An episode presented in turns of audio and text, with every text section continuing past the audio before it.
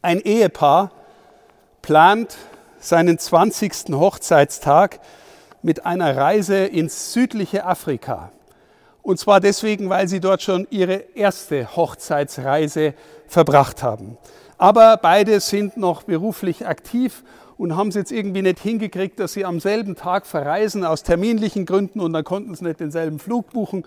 Jetzt äh, fliegt er schon einen Tag früher. Und nach seiner Ankunft sendet er aus dem Hotel eine E-Mail an seine Frau, um Bescheid zu geben, dass er da ist. Aber bei der Adresseingabe hat er sich ein bisschen vertippt. Und jetzt kommt die, jetzt kommt die Nachricht ausgerechnet bei einer Frau an, die am Tag davor ihren Mann beerdigt hat. Die Überlieferung sagt, gar nicht so ungern beerdigt hat. Gell? Aber okay, also jedenfalls, als die Frau die E-Mail öffnet, stockt ihr der Atem. Warum? Sie liest, mein lieber Schatz, ich weiß, du bist überrascht von mir zu hören.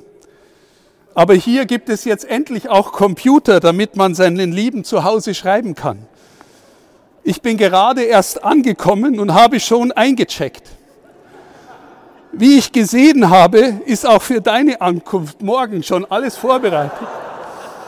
Ich freue mich schon sehr auf dich und hoffe, deine Anreise läuft genauso problemlos wie meine.